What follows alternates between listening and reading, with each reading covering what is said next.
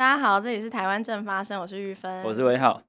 我们今天呢，邀请到我们敏迪选读的本人敏迪。嗨，大家好，我是本人敏迪。敏迪好。嗨嗨，威浩好，玉芬好。哎呦，你现在叫玉芬好，是不是觉得很尴尬？不然本来要叫什么？你不要自己觉得尴尬，对我自己就很容易尴尬。没有，因为我很少叫她敏迪，我很少叫你敏迪吧？我叫学姐。对，我都叫她学姐，因为我从之前在清大的时候就一开始认识敏迪的时候，就是叫她学姐。你可以整集都叫她学姐，可以啊，这样应该不在意。OK，不会被误认为是黄静莹就好。这个时候你就没有填空焦虑了，是不是？你就你就你就笑了。啊，啊，绝对是不会误认的啦。那我没有往那边想。好，那总之呢，今天为什么会邀请敏迪过来？是因为敏迪其实七月的时候，就是上个月去干大事，做了一件大事，好像去了很多地方，真的是很厉害。因为其实，在你去参加这这个东西之前，我其实不知道这个东西存在。哦，真我，其实我也不知道。好好，我们先跟 听众朋友介绍这个东西是什么东西。OK，就是我如果有现场的这个现场的听众朋友。哎、欸，黄玉芬今天真的很嗨。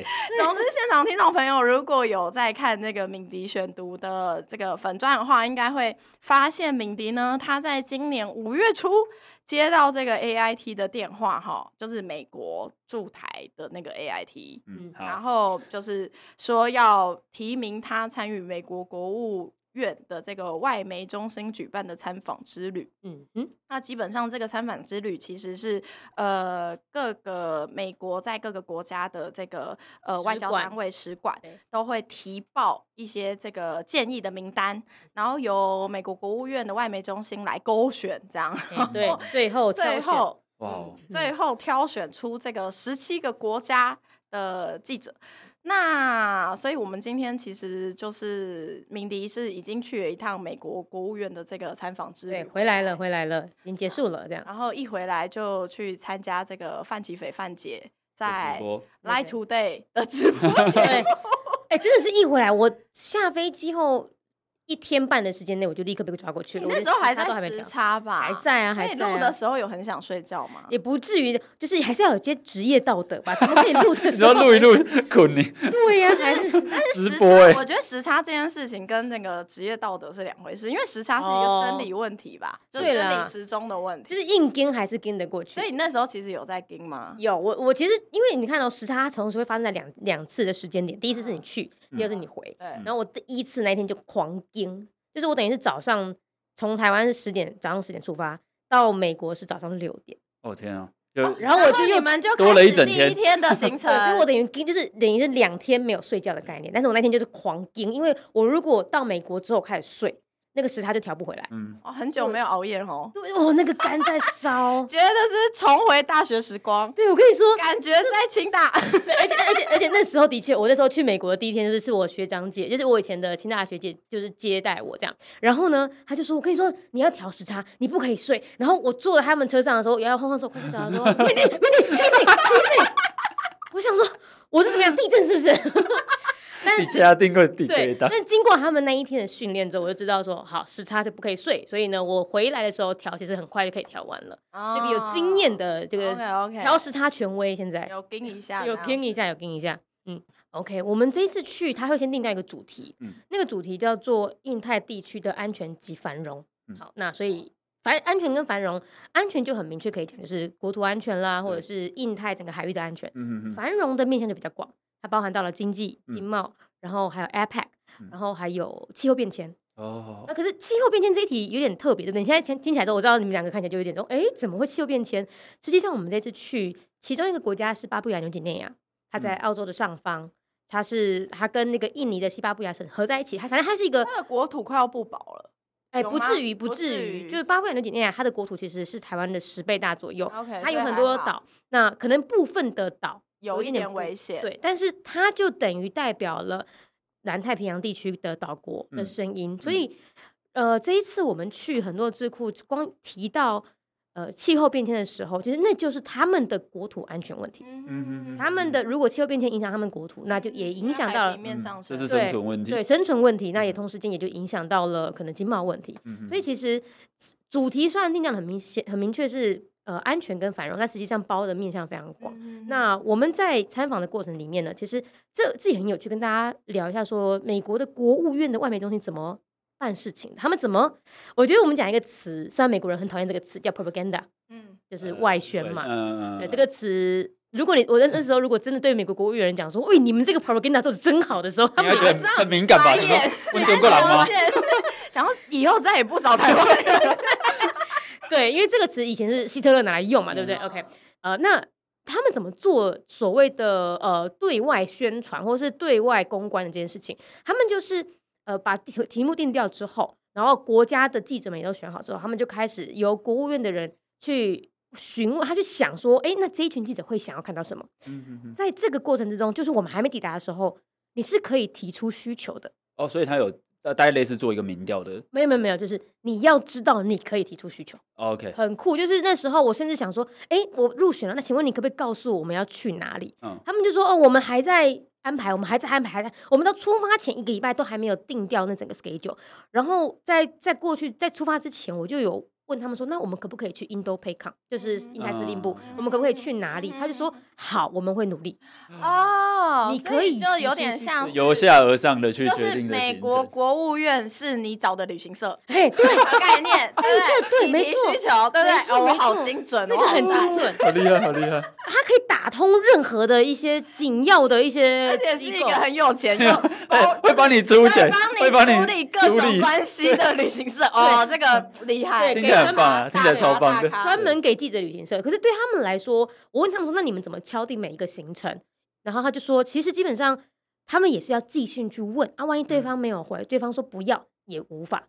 所以他其实是非常开放，就是呃，对对参与的记者开放，但是他对于要参观的机构也是，就是他们不会强迫任何机构。嗯哼哼哼，今天也要去看那一个机构，他本身想不想要对这十九个记者做宣传。”如果他也想，那他就是你知道，这是个各取所需的的的的的 tool。嗯，他并不是说美国一声令下，命令所有这些智库机构，你们全部对这些记者讲一样的话，讲然后呈现出一样的样子。没有，其实基本上我觉得很特别的事情是我们拜访了每一个智库跟机构的时候啊，其实他们大部分时间都在，比如说好一个小时内。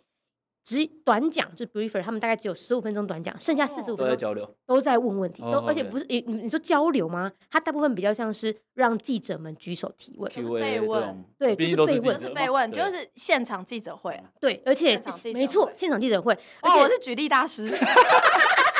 哎，对，哎，你今天有点用处，你今天可以，你今天可以，你今天有点用处，找到自己的角色定位，对对，可以可以可以，这定位很赞，好好好好，对，所以其实我我觉得这这个是我这次回来，我其实也很想要去跟外交部聊这件事情，就是说，呃，我在整个过程里面，我们有跟这个其中的国务院的官员聊天，我们就问他一个问题，我说，什么东西让你觉得身为美国人很骄傲？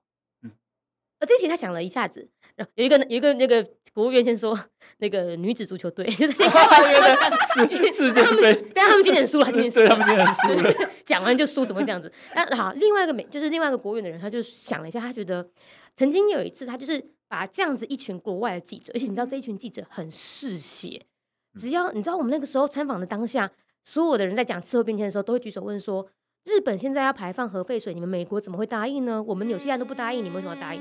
这一群记者是很嗜血，哎，对，就是就是录音的明天，没错，正发生，对，正发生，正发生。但是就是他想一想，就是说我们其实美国国务院很常做这种把嗜血的记者带到最混乱的前线，但我们不遮掩任何的事情。你要什么，我们就给你看什么。那他认为这是身为美国人他骄傲的地方，这很有趣。就是我回头回头想想，就是我们台湾好像。很很少做这种非常开放性的，然后呃，甚至是你看，我们拜访到谁？我们拜访到现役的美国印太司令部的陆军参谋长。哦，在台湾你很难见到一个现役的参谋长，然后你可以随时随地举手问问题。都马要先，这先怎样？这部分就不说太多了，对对对，大家会有一些默契啊。对，所以我觉得这一次去看很多智库，我们大家以三大主题为主：智库，然后军事基地。然后还有民间企业或者民间组织，大概就三大主这三大主轴。我觉得可以看到，就是 军事基地是件超酷的事情。对，我觉得非常一定要请敏迪，就是多分享一下这个部分。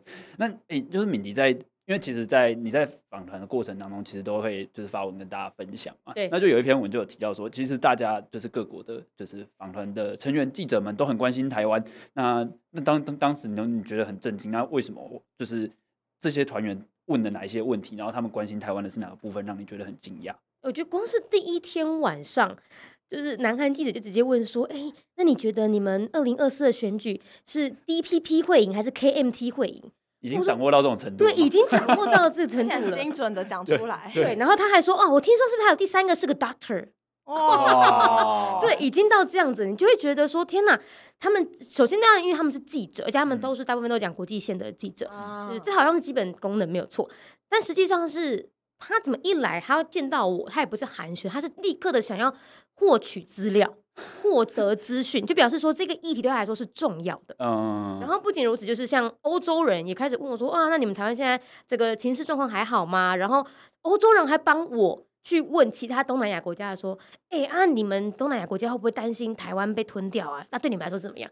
就是欧洲人帮我问，你知道？我就觉得 大家是不是随时都在工作？这个感觉就是要写报道的，是没错，随时都在工作，然后随时都在交流资讯。但是交流资讯过程里面，光是第一天晚上，我们就不断的提到，呃，中国之于各国的影响。嗯哼哼。呃，不管是像我们刚说到的，在呃这个东南亚国家里面，它的影响一定是南海争议嘛。对。其实我们这一次里面有。越南有菲律宾有马来西亚，很多都是南海的主权伸索国，这是第一点。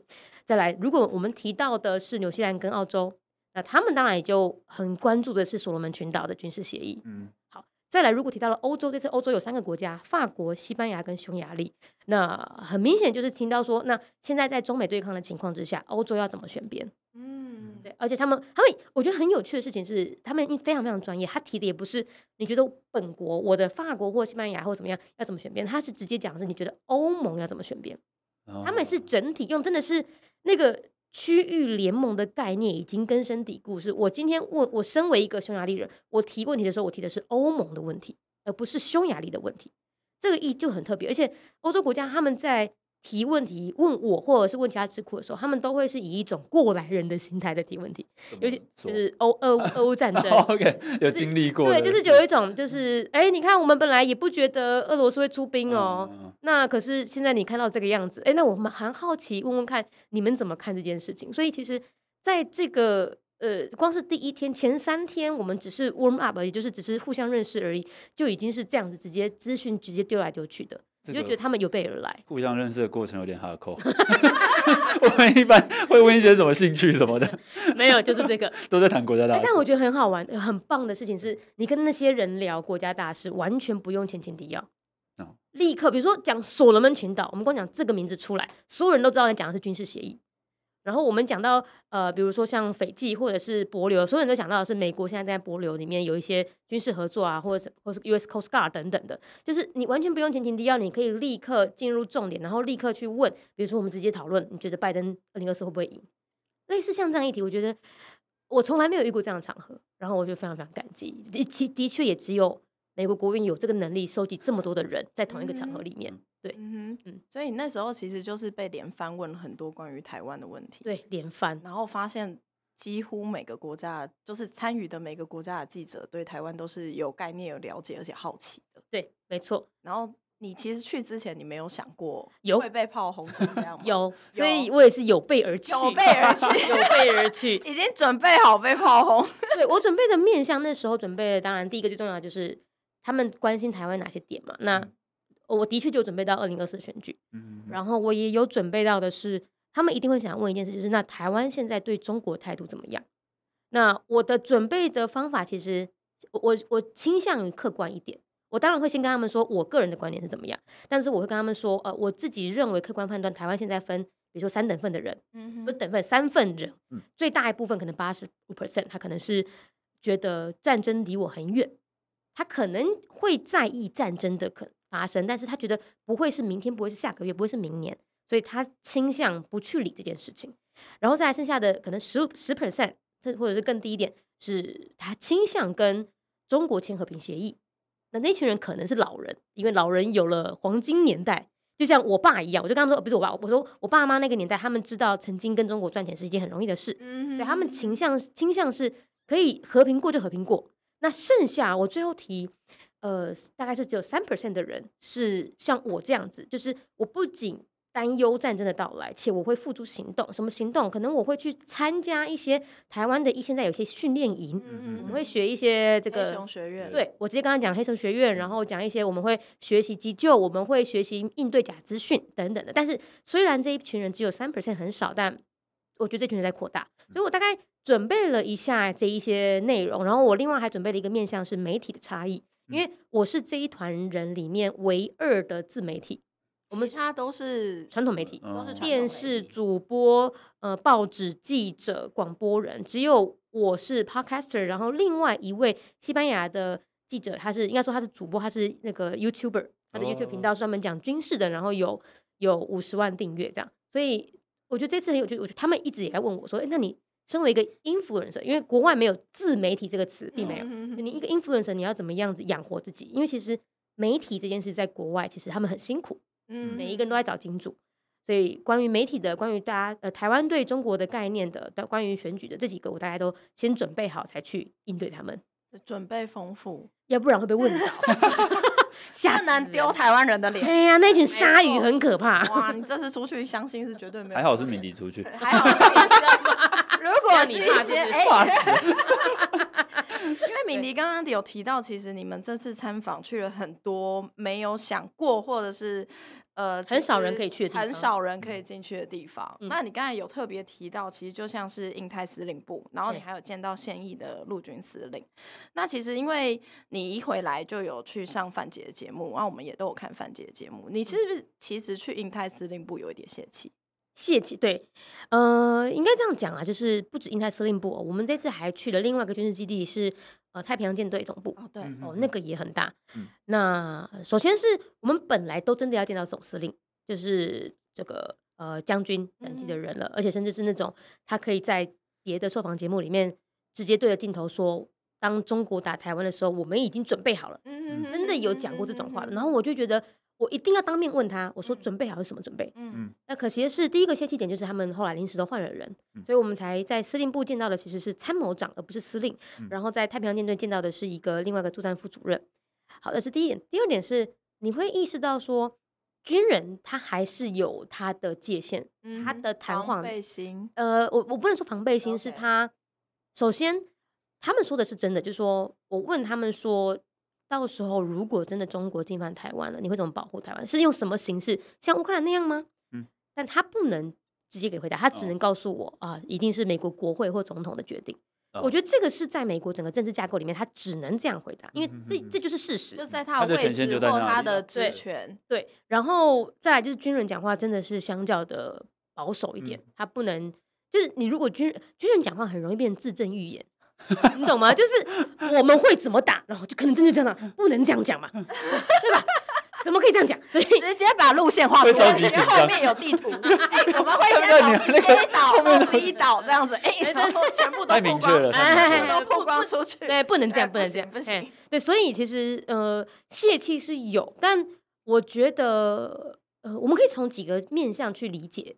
就是获得资讯，包含第一，他们的态度，我觉得我称不上从容。就是说，当我们提到台海威胁或者是南海争议的时候，他们的态度都会是告诉我们是，他们觉得他们准备好随时会有的冲突，然后那个自信心是的确有的。然后你再借由他的在，尤其是印太司令部，他们他细数着，我刚刚不是说他们都有十五分钟短讲嘛？嗯、那这两个司令部的短讲都是。直接告诉我们说，他们在整个印太地区的布局已经多久了？哪边有什么舰队？哪边有什么船舰？然后从哪里到哪里？他们所以他还是有讲说哪边有什么舰队这样。那是那是业务内容。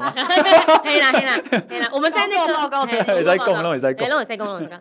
那所以其实你会听得出来，他们已经准备许久。那这是第一个，我觉得信心度你听得出来是觉得好。那我们姑且相信他们。嗯。那第二是我觉得借由各国媒体的提问，你又可以再得出一些资讯。包含像南韩记者那时候举手，他就问说：“那你们觉得台湾的这个这个台海战争的发挥发生几率多大？那你们觉得南韩军队会什么样的角色？”哎，我觉得这非常的有趣，因为是由南韩来提问这件事情。对，我觉得南韩记者这一次哈，就是有点全团都有点就是风采都被台湾人抢走，台湾正在吸位，你知道吗？亚洲的竞争心态。对，但这个风采并不是我们要的风采，就是说所有的关注度都在台海，OK，所有的大家都在担心的是台湾，但是南韩记者很努力的要让大家回想起来，说，哎，不要担心，不要忘记我们头上有北韩，北韩也是随时在发射一些各式各样的东西，对对对，到处军演。然后在这个提问过程，又有一个很有趣的事情是，你会发现。对于这些很厉害的智库或军事专家们，你不可能用很蠢的问题，因为他只会直接一啪的把你打回来。你一定要迂回，你一定要展现出一些友善的态度，先他才会告诉你，就是之类的。就是这个很很，你们如果访问过一些大咖，怎么大家就懂那个感觉，一定要沙盘推演。那所以像南韩记者他在问说，那你觉得南韩的这个军队在这个过程中扮演什么角色的时候，其实你大概可以第一听得出来。各个国家对于台海战争的立场怎么看？嗯，再来第二，你就可以听得出来那一些司令或是参谋长他们怎么应对其他盟国在台海战争的信心。我觉得这些内容当然不可能全部这样一一讲出来，但是我觉得光是借由这些东西，它就可以凑出一个拼图了。嗯哼，嗯，所以其实你那时候有提到说，你问了一个问题，然后你后来有去追问，对不对？哦，很太平洋军演，对，OK。其实大家很关心这件事，对对。环太平洋军演，其实我们一直以来都很想加入嘛。对对，然后其实现在我们都怎样活？第一岛链重要的对呀，那个位置，火都要烧到院子了。没错，你不让我参加那个消防演习吗？对啊。那 实际上，其实每一年很多的记者都在问，包含问台湾自己的外交部长啊，或者是问其他的官员或各国官员等等。但实际上，呃，我这一次去，我在有一个智库，而且它是跟国防部有关的智库。我在那边问，我在太平洋舰队也问，就是问我们能不能参加环太平洋军演。那很明确的，在智库里面，军人不能讲很明确的话。嗯，智库的回答就是你不能参加，因为如果我们让你参加了，就表示我们承认台湾是一个民主的独立的国家，是一个主权独立的国家。那当下我不可能直接回呛或者是 是直问嘛，对不对？呃，他他有说，他说如果我们这么做，那。重点不在于美国怎么想，嗯，在于美国到底觉得台湾是不是主权独立国家？重点在于它会让其他国家不敢加入，就是越南呐、啊，呃，越南没有，澳洲啊什么的，他们可能会觉得啊有点尴尬。那我是不是也不要加入环太平洋军演？那最后这结论明明只是一个军演，变成说，哎、欸，我承认了对某件除了军演以外的事实。对对，那对他来说这就就是得不偿失嘛。军演的重点在于各国要参加，那到最后如果我为了让台湾进来，全部人都走掉，那不就台湾跟美国自己玩就好？对，可是我还是很不爽嘛，不是不爽啊，就是一定会不爽。没关系，我们这个收听都是台湾人，台湾人应该是可以懂这种不爽。应该说那个不爽是，我觉得有点无力感。就你们一直讲说啊，你们不承认我们啊，我们现在是怎样？两手一摊，举高说，呃，不好意思哦，就是我们现在啊，你们就叫我们不要动啊，我就不动就好了嘛。可是。美国应该不希望我们不动吧？美国应该不希望我们是个扶不起的阿斗吧？是啊，我就冲去那个那个跟讲讲白话的那个那个学者，我就说啊，所以你怎样？你现在是要我们这个是都不做不作为吗？他说没有，其实不是不作为，而是你要继续要求，继续。他说 keep pressing，pressing 跟 keep demanding。我说 pressing 是谁？就是我要继续施压谁？美国还是那个中国？他说施压就是你要告诉别人，你还是想要这件事。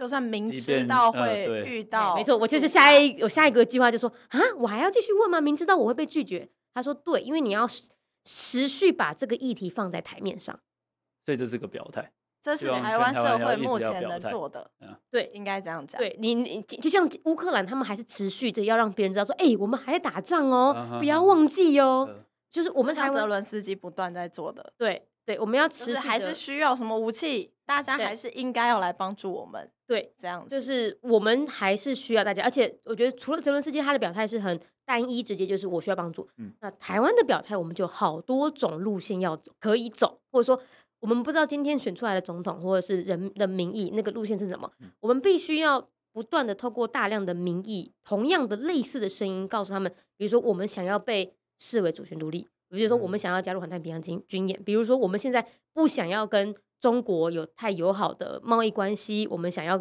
发展的是跟东南亚国家或者是大太平洋国家，就是这些声音并没有那么单一，但因就是因为它不单一，所以国外的人会看得不飒飒，就是哎，你台湾人到底要什么啊？嗯、那所以我们就要集中的先把自己的共识找到了之后，放到台面上说我们要的是这个，要不断的讲出来，要不断讲，不能放弃，不能放弃。因为我跟你讲，其他其实我这一趟去，我觉得有一个我个人迂回的想法，就是我个人感受是，其实其他的国家，尤其是这次是美国为主的嘛，其他国家他们其实大部分都在想办法帮台湾，帮台湾不是为了要为台湾好，嗯，是为了阻挡中国扩张的太快，嗯，为了要维护民主这一条岛链，嗯，那他们帮。他们都在想办法用迂回的方式帮，嗯，用台面下的方式方式帮。那这样的过程，如果我今天台湾先我们自己不把议题搬到台面上，让他们知道我们要什么，那他们也没办法帮啊。就像你刚才讲，扶不起阿斗，嗯，也不知道着 从何着手起。对，对你你你整个人就是一团一滩烂泥的话，他他捞也捞不起你啊，对吧？米妮，你刚才讲到一件事情，其实也是我相信大家也都很好奇，因为你刚刚就有提到说总统候选人这件事啊，包含你去的第一晚，其实就被其他记者问说，哎，那台湾社会今年是大选年，那台湾社会之后会走向哪里，哪个方向这样子？那其实你这次出去，你是不是其实也有问这件事？你是不是有也有问说，到底台湾选出？怎样的领导人，嗯，会有什么影响？有，呃，其实那时候我是问，呃，胡佛研究院的一个很有名的学者叫戴亚门、嗯、（Larry Diamond）。戴亚门他在全球在民主的研究上面是非常资深的。然后他甚至胡佛研究院来台湾的时候，他们也直接见到了蔡英文嘛。嗯、对，好，总之就是胡佛研究院他这个戴亚门的意见其实是会影响到美国政策圈的。那时候我就呃问他，那是我事后追出去问的，因为提问时间已经结束了。我就说，你会不会担心？你你你觉得怎么看待台湾明年的选举？然后，而且因为在他先前的演讲，他有提到台湾现在有非常多的移美论。嗯，我说那你会不会担心？呃，明年是比较亲中的政党的人获选？他说他不担心。他说他。我如果没有会错意的话，他说他已经三个候选人他都见过一轮了，嗯、当面见过了。嗯、然后他说，根据他们的互动，他觉得这三位候选人都非常重视台美关系，所以他认为这重视不代表有能力去掌控。我不知道，至少看起来像，看起来像，看起来像，就是宣称很重视，宣称 对对对，至少宣称很重视。所以他认为，呃，美国基本上可以任可以很顺畅的跟任何一个候选人合作。其实这也算事实，因为之前也是有国民党执政时期，美国政府也还是可以跟他合作。对，美国政府之前一度不爽的是，反正是民进党的某一个 总统，对吧？好，把你们拉回来。Okay. 所以他觉得美台美关系不会因为哪一个候选人的当选了而有所变化，但他担心的是，如果比较亲中的候选人当选了，台湾国内的舆论会比较容易被撕裂。哦，什么意思？如果今天亲中的人当选，那好，我们台湾里面可能会更加的没有共识，或者是说，呃，政府的声音、官方的声音，我不知道，这是后面这一段都是我补充的哦，因为他只回答了我这一题，是是，就是我觉得他认为中共会比较容易形塑台湾人怎么看待中共，嗯，因为可能我们没有一个强而有力的的领导者去前面凝聚共识。他在演讲，他在回答我这个题目之前，他有先称赞蔡英文是。近几年来，他觉得最优秀的国际领导人。他说，因为蔡英文很聚焦在于他要如何的让全世界知道台湾人要什么，且同时间又不过度刺激中国。嗯，所以他在回答我这一个关于到底是哪个候选人的时候，他是先称赞蔡英文。所以我相信他认为他的担忧应该是在于他觉得下一个如果比较轻中的候选人当选的话。没办法维持蔡英文的路线，嗯、对，或我也不要讲路线，就他没办法像蔡英文一样这么的坚定的凝聚台湾人的共识。OK，那当我们的共识没办法被凝聚的时候，我们就很容易被从中击破。从中击破是一回事，那。共识没办法凝聚，它同时也没办法去促成你刚刚讲的，就是台湾自己的民主社会如果没有凝聚一个民主的共识，它变成说你没有任何共识可以搬上台面，对你也没有任何共识可以不断的去跟国际社会要求，对，它就是会变成一环扣一环。那我想这就是可能中国他 他想要图影响的结果，对，没错。那这其实是危险的，非常危险。那所以我我那时候在范姐节目上面有讲，我觉得。结论就是说，好，我们不，我们不会因为某一个人当选之后，整个台湾就垮掉。好，我们先有这样子一个自信心，因为台湾的民主就相对成熟。你知道，我这次在这一个呃这个这次的旅程里面，我就有跟他们分享，我说你们知道我们曾经在一年内高票选出了一个市长，然后我们在一年内高票的把他罢免掉吗？哎、欸，这真的很，这是个这是个很明确的例子，对民主时机耶，对对对，所以所以你知道我其实这一次去跟其我跟他们聊过之后，发现台湾的民主真的成熟。我我我有跟印度的记者聊印度的民主，聊完之后他说，嗯，我觉得印度好像真的不是很他自己说的，他说印度人真的很多，所以印度的民主真的很没有效率。我说那你就不想要民主了吗？他说。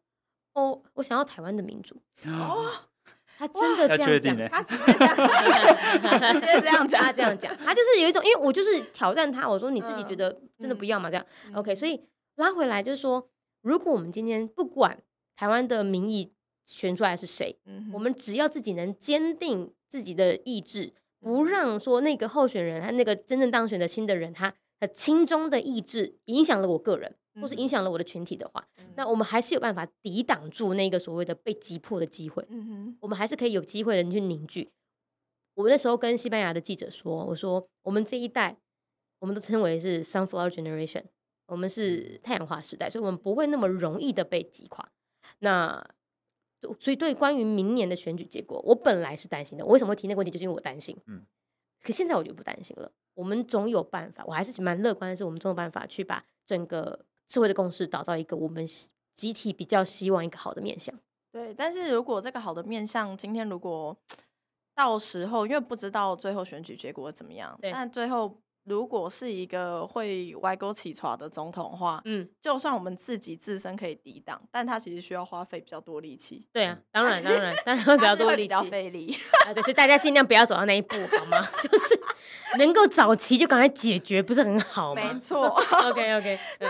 刚刚其实学姐你刚才也有提到说，就是担心这件事情，就是。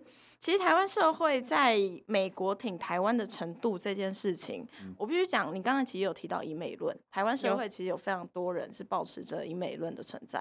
那在我们录音的今天，其实就是八月二十三号。嗯、那郭台铭在今天也在三大报的头版刊了他在七月十七号有投稿到华盛顿邮报的文章，里面就有提到，其实包含美国国务卿布林肯，还有财政部长叶伦，其实过去在前阵子都陆续去北京访问，而且。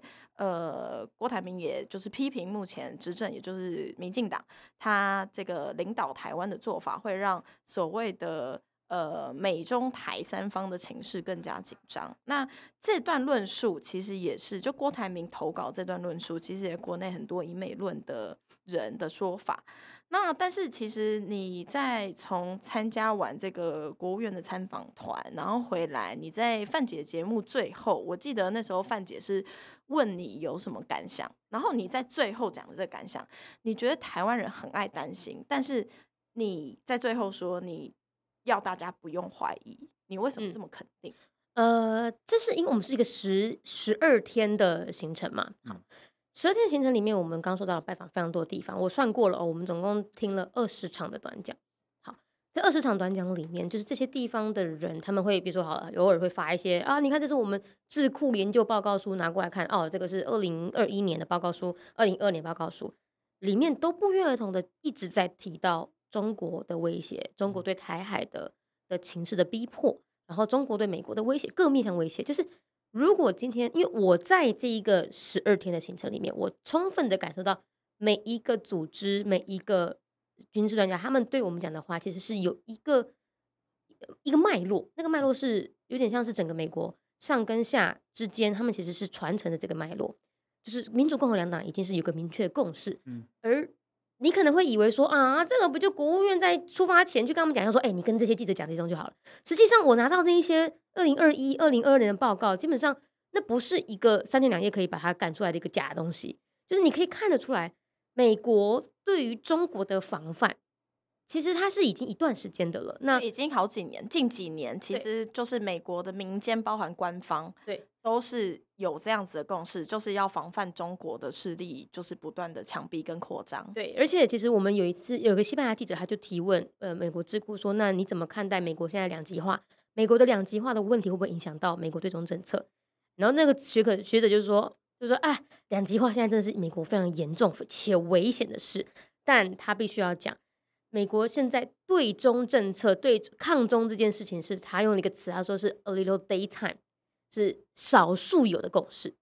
哦，两党两党少数有的共识，他就说毫无疑问的，对对。那那个学者他本身已经之前是美国国防部相关的委员会成员哦，所以他虽然他现在不代表官方声音，但是我觉得是在这一趟行程里面，你通篇看到的都是美国正在各个方方面面的去阻挡中国。过大的野心去破坏印太地区的各个现状，包含南海现状，包含太平洋地区的现状，包含台海现状。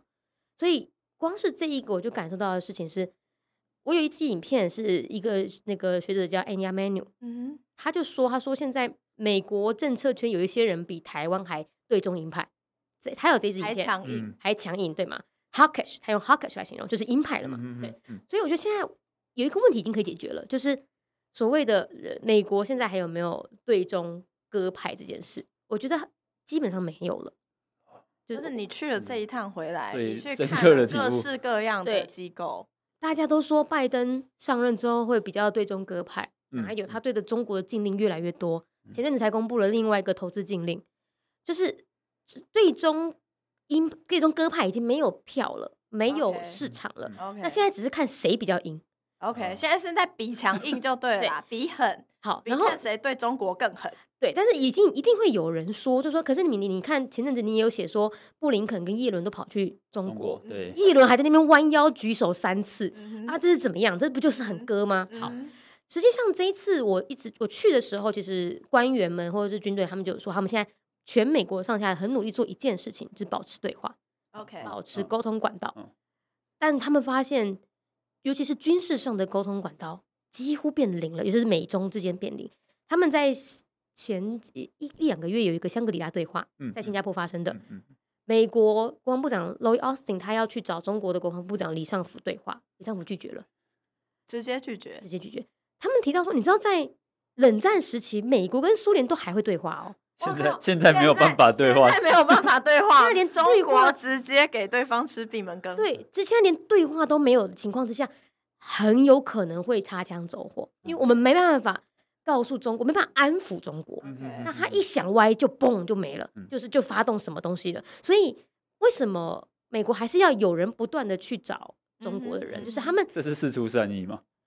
应该就是说保持，就是有一个我我可以跟你还是可以谈，对。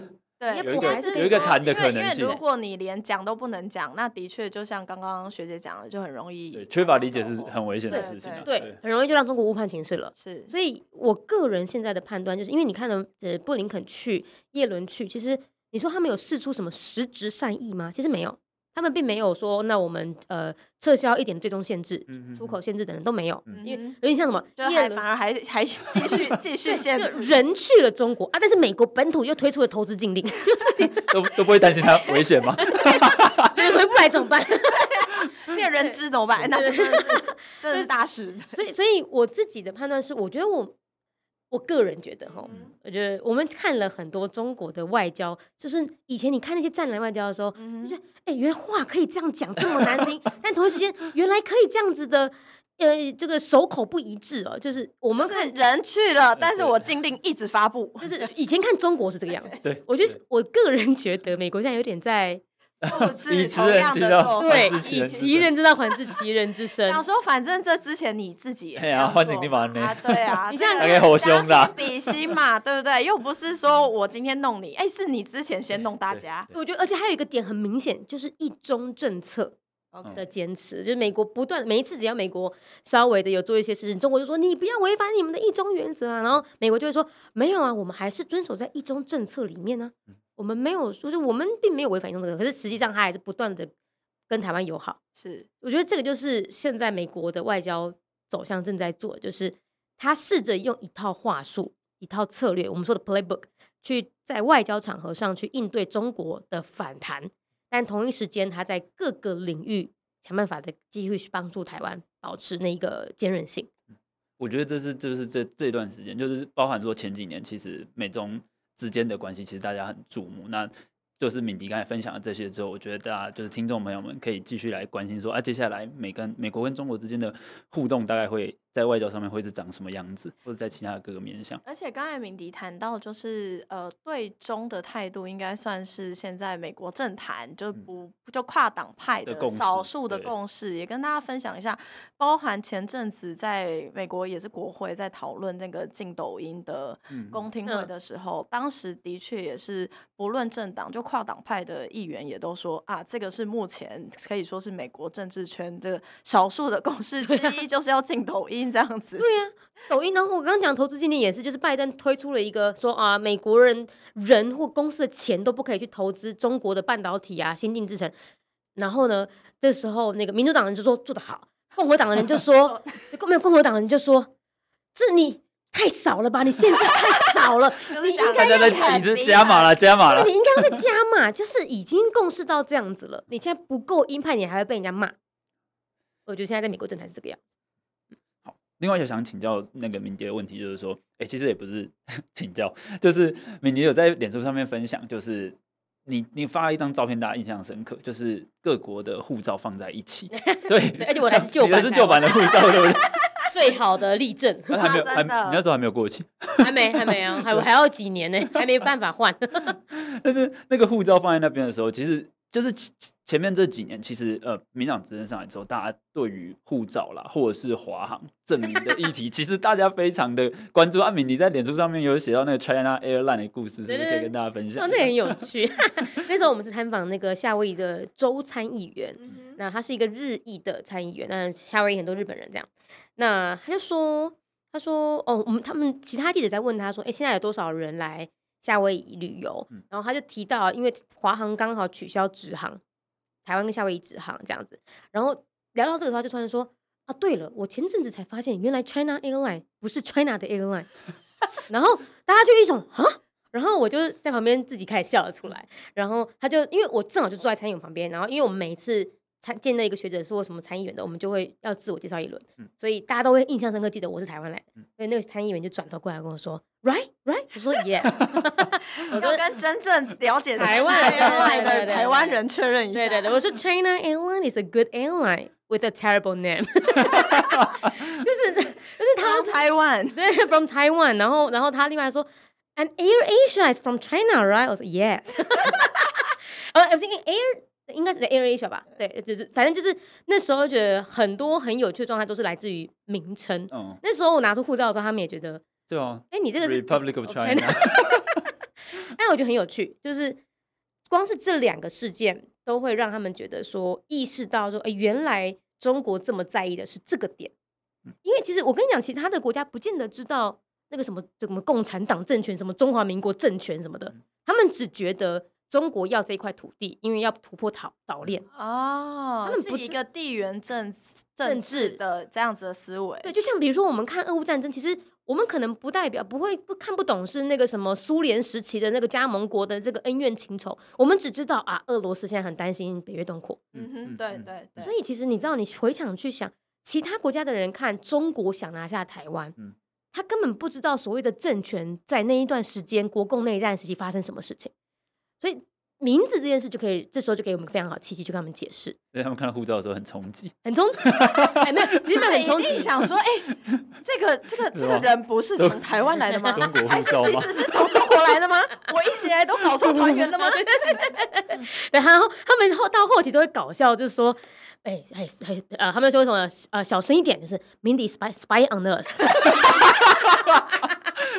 你知道，Mindy is a spy，这是很地狱的玩笑。Spy on us，我说 Right，I have a passport with China，就很有趣。就是我觉得，其实不是他们诧异，他们是主动要求看我的护照，他们大概知道这个状态是什么。那我觉得，就既有这个东西，其实蛮有趣，可以跟他们去解释。对，就是其实因为你自己在夏威夷的时候就。在夏威夷的时候的脸书贴文里面就有提到，你中间大概其实就是讲了一下这个故事，包含大家看到就是呃护照上面的名字很惊讶，然后你就提到说，哎，邦交国数目如果变成零就可以换名字啦，因为那时候就可能讨论到邦交邦交国。对，然后你有特别写到说，其实呃我们就不是中国，我们也不想当中国。这个刚刚提到一中原则，一个中国就给他们当就好了，我们只想当台湾。嗯，那是不是其实你自己这趟出去会不会有一种感觉，就是我们其实台湾人或台湾社会自己也要去思考，说我们是不是不要再继续陷入这个一中原则泥淖，就是以台湾为名去参与国际，是不是更容易被接受？呃，更容易被接受这个面向，我觉得可以有两个。第一个就是说，好，实质上它是不是比较容易闯关，对吧？嗯。第二个就是那个接受，我觉得国际根本接不接受，我觉得好像不是个问题，不是现在要解决的问题。我觉得问题在于台湾人接不接受。哦，所以不是国际接不接受的问题。嗯，因为其实现在大家就像刚刚讲的，就是大家就觉得你你就防台湾。嗯，对，就是我觉得国际间。呃，一样，我个人感受哈，呃，我觉得国际间在等我们决定我们要做什么，我们要当哪一个。OK，那呃，就像我那个时候讲，刚刚讲到的一个学姐叫 Anya Menu 嘛，嗯，他就说，他说他觉得美国政策圈已经决定好跟台湾人站在一起了。嗯，我姑姑且不论他的代表性多大好了，但他最后一句话就丢出问我们说，那问题是台湾人要什么？那台湾人现在是要继就是持续中华民国这个政权？还是台湾人就持续当台湾？那那个时候我把 Anya Menu 的那个影片丢出来的时候，下面立刻验证了 Anya Menu 说的，下面吵成一团，众说纷纭。而且我跟你讲，那个超有趣的是，有一个人女生就说：“美国就讲这么多，就只靠一张嘴，那他怎样不跟我们建交？为什么不跟台湾建交？”然后他女生超生气，她觉得美国就是在开空头支票。OK，下面又有一个男生说。蔡英文就是不断的要用台湾来称呼我们，导致国际间就是就是导致中国很不爽。哦，就是我说，哎、欸，你们两个不要对话一下？哎、欸，你们两个就是 Anya Menu 说的，哎，台湾人要什么？对，台湾人要什么？对，就是呃，我自己的感想是说，嗯、呃，国际其实在等我们决定，嗯哼，而不是说国际正在帮我们。好像有人会觉得说，啊，我们都要别人帮我们决定，就是别人会告诉我们说，你们知道吗？现在如果到国际场合，你用台湾，我们就可以接受你哦。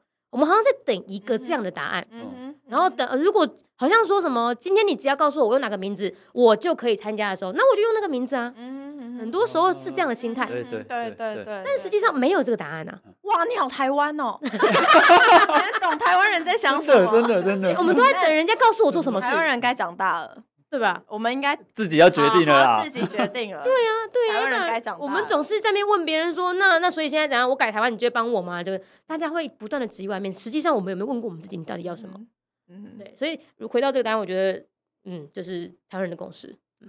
我觉得这一段就是真的，真的就是感触很深，因为因为就像敏妮刚才贴文下面，其实。很明确，就是两两个不一样的意见。在吵架，对。对，然后，然后其实敏迪这样子，从从敏迪的分享里面，我们可以发现说，就是国外看台湾，跟台湾自己内部在讨论的东西，其实就是存在一个认知上面的差距。人家在等我们做一个决定，决定，但是我们还是在吵说，哎，你们觉得怎样比较好？我们在用，我们在挑这一个这样。对，因为其实。就是之前就是杜文泽来我们节目的时候有说，就是有他他说了一句话，就是说你要先认同国际，国际才会来认同你。嗯，那因为从刚才敏迪的分享里面，我们会发现说，哎，呃，国外的朋友们在理解台湾的角度，可能是从地缘政治或者是印太安全的角度，而不是从我们内部的政治斗争，或是和中国之间的一些过去的历史恩怨来看。那你会不会觉得说，哎，台湾人自己在看看待国际，或者是？认同自己是国际一份子的这个这个方式，跟就是国际在看台湾的角度，反而是存在一个落差。那或者是说，我们要怎么样去影响台湾社会，针对这件事情的公共讨论，会比较呃往积极的方向去走？台湾人是不是对于参与国际这件事本身带一种自卑感？是我正想讲这个，我正想讲就是这个字，就是你知道我我第一篇在脸书的贴文啊爆红。就是三点八万赞的那一种，就是我就是脸书很少经营，然后突然间这种爆红，然后我发现那是因为大家发现说什么国际的人竟然有在关心我们，哇，这太感人了吧？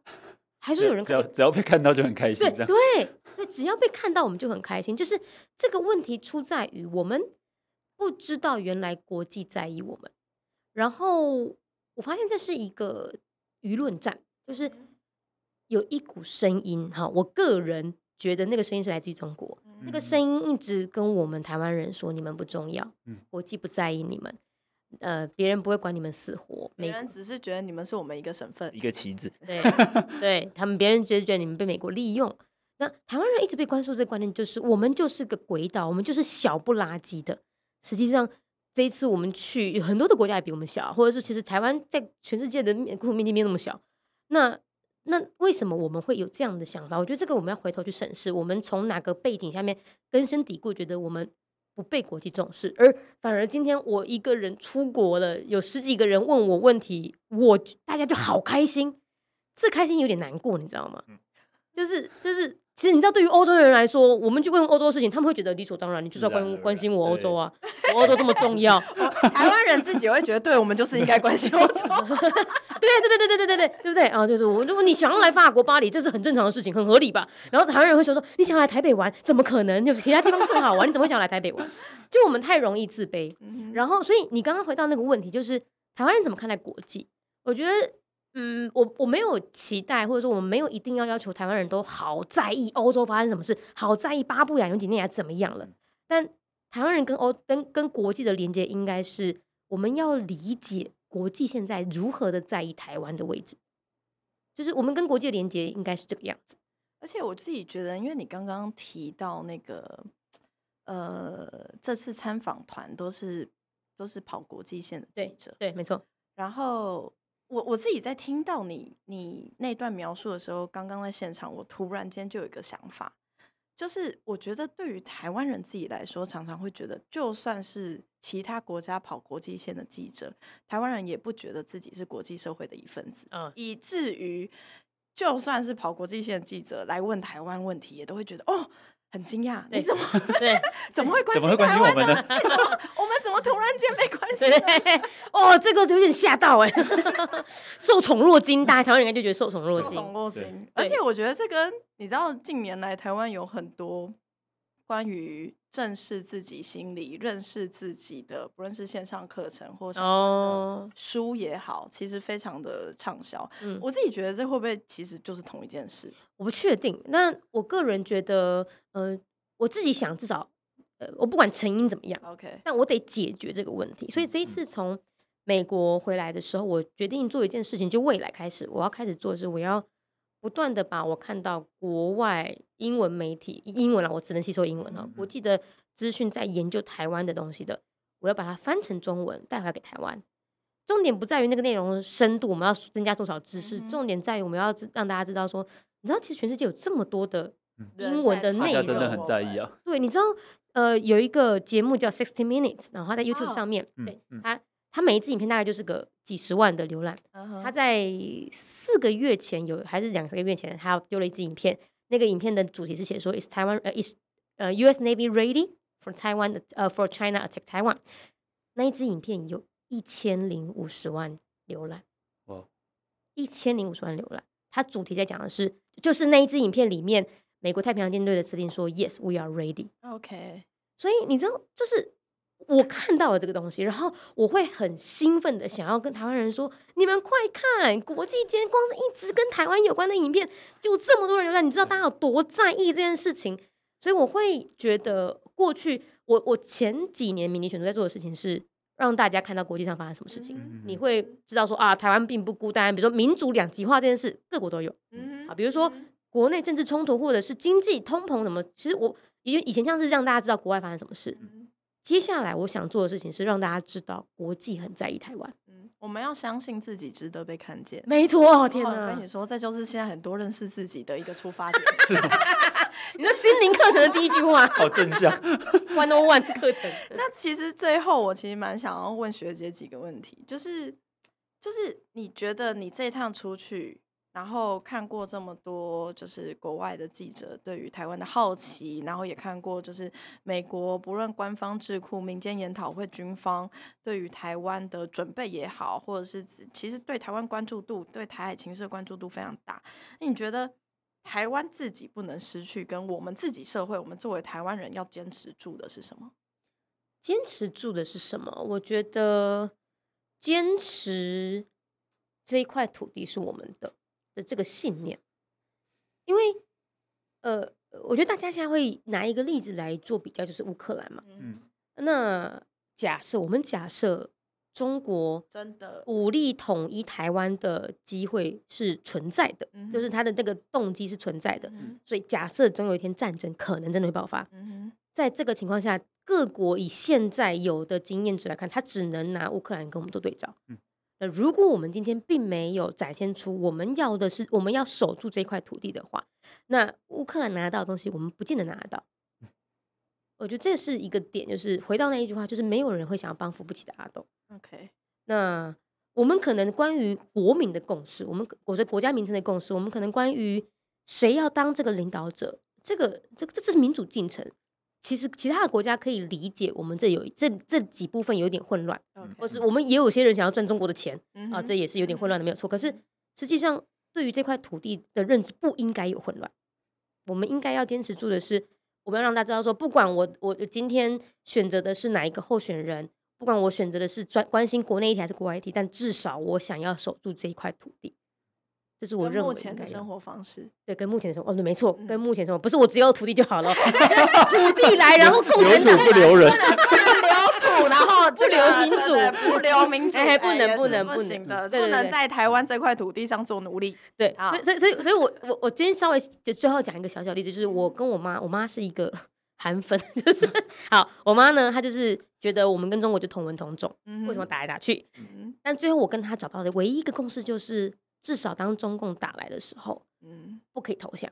嗯，你妈有有跟你有这个共识，他就说怎么可以投降？韩粉都不投降了。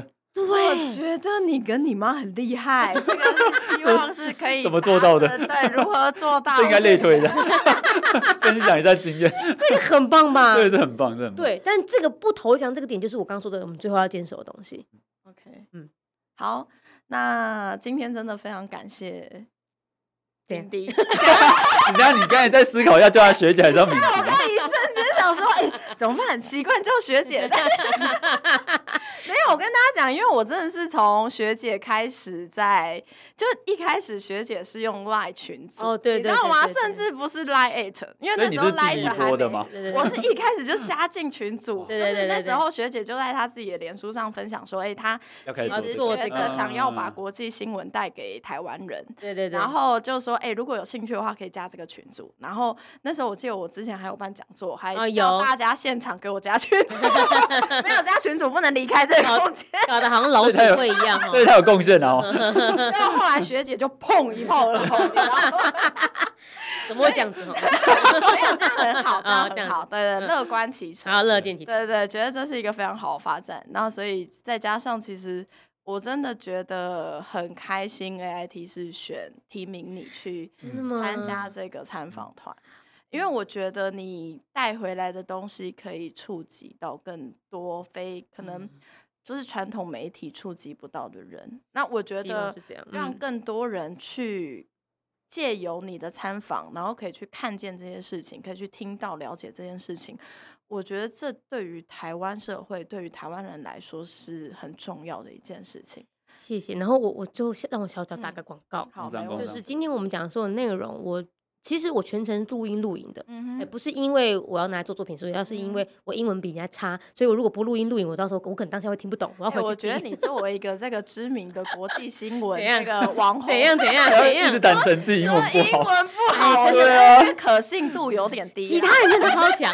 好，Anyway，反正就是我我接下来会陆陆续续的把我在美国的所有的影片跟人家对话内容，嗯，不管是难的、简单的，然后学者智库，甚至是那一些参谋长他们讲的什么，我都会放在我的 YouTube。而且更重要的是，你会配字幕啊？对，我会配字幕，有字幕看就可以了啦。黑啦黑啦，配字幕是很重要的一件事，而且是双语字幕，还可以练英文。哦，这这这就赚了。大概可以 Google 了。到最终问题的时候，我接接着想，都是一些字幕组问题。哎呀，字幕组字幕组啊！希望如果有听众朋友听到最后，可以这个应该可以理解我的困扰。什么啦？